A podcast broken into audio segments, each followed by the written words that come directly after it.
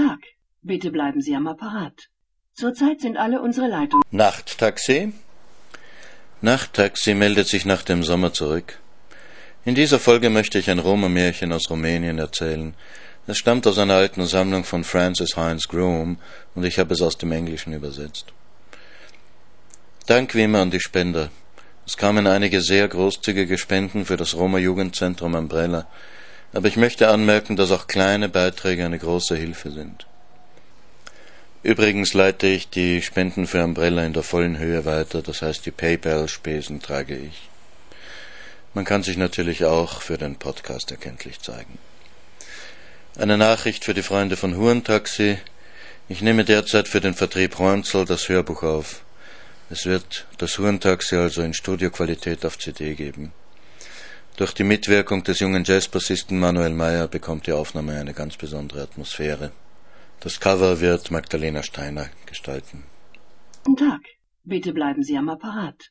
Zurzeit sind alle unsere Leitungen. Nachttaxi?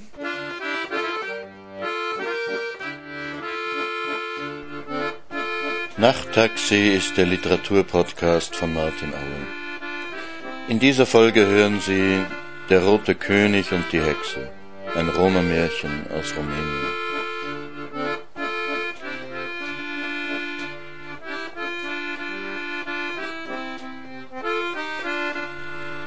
Da war der rote König, und er kaufte um zehn Dukaten Essen. Er kochte es und tat's in einen Schrank, und er verschloss den Schrank und ließ Wachen davor stehen. Nacht für Nacht ließ er Wachen da stehen, um den Schrank zu bewachen. Am Morgen, als er nachschaute, fand er die Schüsseln leer. Nicht ein Bröselchen fand er darin. Da sagte der König, mein halbes Königreich gebe ich dem, der mir den Schrank bewachen kann, dass das Essen daraus nicht verschwindet. Der König hatte drei Söhne. Da dachte der Älteste bei sich, Gott, was das halbe Königreich einem Fremden geben? Es wäre besser, ich halte Wache.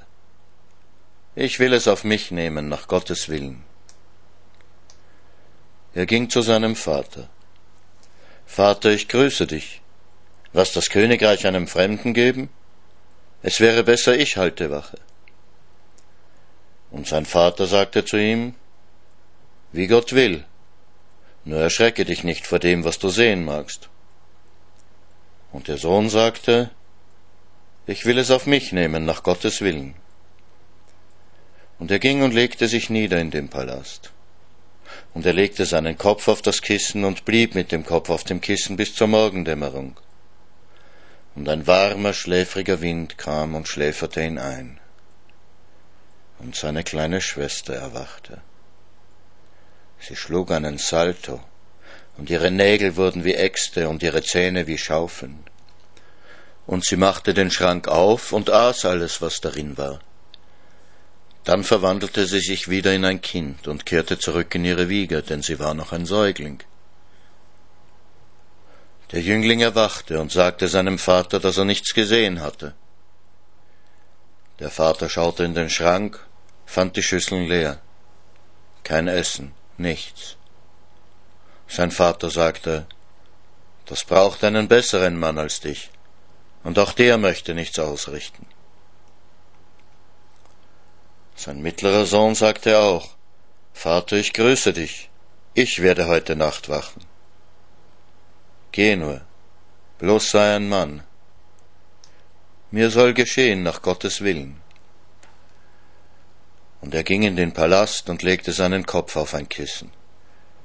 Und um zehn Uhr kam ein warmer Wind und Schlaf überkam ihn. Da erhob sich seine Schwester und wand sich aus ihren Windeln und schlug einen Salto, und ihre Zähne wurden wie Schaufeln und ihre Nägel wie Äxte. Und sie ging zu dem Schrank und öffnete ihn und aß von den Schüsseln, was sie fand. Sie aß alles auf und schlug wieder einen Salto und kehrte zurück in die Wiege. Der Tag brach an und der Bursche erhob sich und sein Vater fragte ihn und sagte, das braucht einen besseren Mann als dich, und auch der möchte nichts ausrichten. Der jüngste Sohn kam. Vater, ich grüße dich. Erlaube auch mir, den Schrank bei Nacht zu bewachen. Geh nur, mein Lieber, bloß fürchte dich nicht vor dem, was du sehen wirst. Mir geschehe nach Gottes Willen, sagte der Bursche. Und er ging und nahm vier Nadeln und legte sich mit dem Kopf auf das Kissen und steckte die vier Nadeln an vier Stellen in das Kissen. Als ihn der Schlaf überkam, stieß er mit dem Kopf gegen eine Nadel, und so blieb er wach, bis es zehn Uhr schlug. Und seine Schwester erhob sich aus der Wiege, und er sah, und sie schlug einen Salto, und er sah, und ihre Zähne wurden wie Schaufeln und ihre Nägel wie Äxte. Und sie ging zum Schrank und aß alles auf. Sie ließ die Schüsseln leer zurück. Und sie schlug einen Salto und wurde wieder klein, legte sich in die Wiege. Der Bursche, als er das sah, da zitterte er vor Angst. Und es schien ihm zehn Jahre zu dauern bis zur Morgendämmerung. Und er erhob sich und ging zu seinem Vater. Vater, ich grüße dich. Dann fragte sein Vater ihn, Hast was gesehen, Peterkin? Hab ich was gesehen? Was hab ich nicht gesehen? Gib mir Geld und ein Pferd, Vater, ein Pferd, das das Geld tragen kann, denn ich will fort, um zu heiraten. Sein Vater gab ihm ein paar Säcke Dukaten, und er lud sie auf sein Pferd. Der Bursche ritt an den Rand der Stadt und grub ein Loch. Er machte einen Kasten aus Stein und tat all das Geld da hinein und vergrub es. Er machte darüber ein Kreuz aus Steinen als Zeichen und ritt davon. Und er reiste acht Jahre und kam zur Königin aller Vögel, die da fliegen. Und die Königin der Vögel fragte ihn, Wohin des Wegs, Peterkin? Dorthin, wo es nicht Alter noch Tod gibt. Dort will ich mich verheiraten. Die Königin sagte zu ihm, Hier gibt es nicht Alter noch Tod. Da sagte Petergin zu ihr, Wie kommt es, dass es hier nicht Alter noch Tod gibt?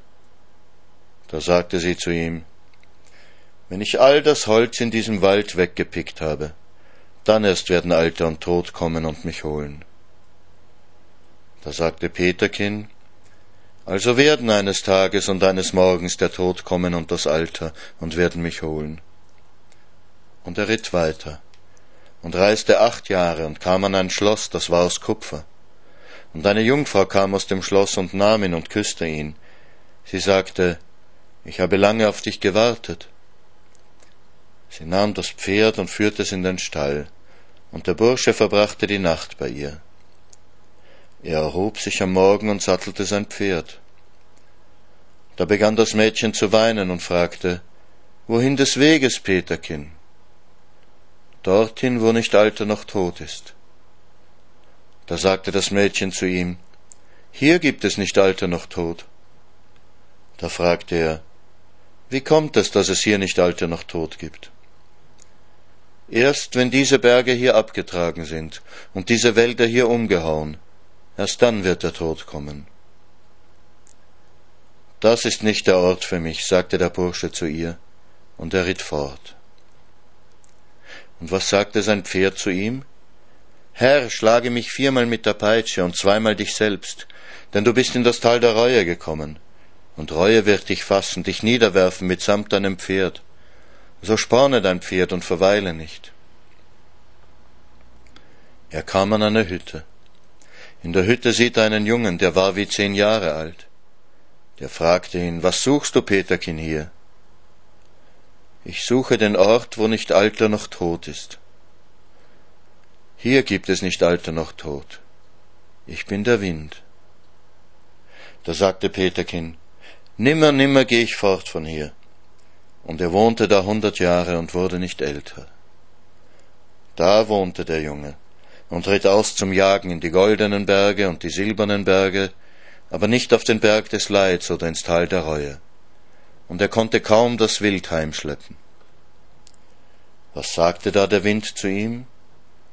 Peterkin, reit in die goldenen Berge und die silbernen Berge, aber nicht auf den Berg des Leids oder ins Tal der Reue. Aber er gab nicht acht und ritt auf den Berg des Leids und ins Tal der Reue und Leid warf ihn nieder. Er weinte, bis seine Augen leer waren. Und er ging zum Wind. Ich reise heim zu meinem Vater, ich bleibe nicht länger. Geh nicht, denn dein Vater ist tot und Brüder hast du keine mehr, Eine Million Jahre sind seither gekommen und gegangen. Den Ort, wo deines Vaters Schloss stand, weiß keiner mehr. Sie haben Melonen darauf gepflanzt. Erst vor einer Stunde bin ich dort vorbeigekommen. Doch der Bursche ritt davon und kam zu dem Mädchen, der das Schloss aus Kupfer gehörte. Nur ein Stecken war übrig geblieben, und sie schnitt ihn ab und wurde alt. Als er ans Tor klopfte, fiel der Stecken um und sie starb. Er begrub sie und ritt weiter. Und er kam zur Königin der Vögel in den großen Wald. Nur ein Zweig war übrig, und der war fast durchgepickt. Als sie Peterkin sah, sagte sie, Peterkin, du bist recht jung. Da sagte er zu ihr, Weißt du noch, wie du mir gesagt hast, ich sollte hier verweilen? Und sie zerbrach das letzte Zweiglein und fiel um und starb. Er kam zu dem Ort, wo seines Vaters Schloss gestanden war, und schaute sich um. Da war kein Schloss, gar nichts, und er staunte. Gott, du bist groß. Er erkannte nur seines Vaters Brunnen, und er ging dahin. Seine Schwester, die Hexe, sagte zu ihm, als sie ihn sah, Ich hab lange auf dich gewartet, Hund. Sie stürzte sich auf ihn, um ihn zu verschlingen, aber er machte das Zeichen des Kreuzes, und sie ging zugrunde. Und er ritt davon und kam zu einem alten Mann, dem der Bart bis zum Gürtel hing. Väterchen, wo ist das Schloss des roten Königs? Ich bin sein Sohn. Was ist das? sagte der alte Mann. Du sagst mir, dass du sein Sohn bist? Meines Vaters Vater hat mir vom roten König erzählt. Seine Stadt steht nicht mehr. Siehst du nicht, dass sie verschwunden ist? Und du willst mir sagen, dass du der Sohn des roten Königs bist?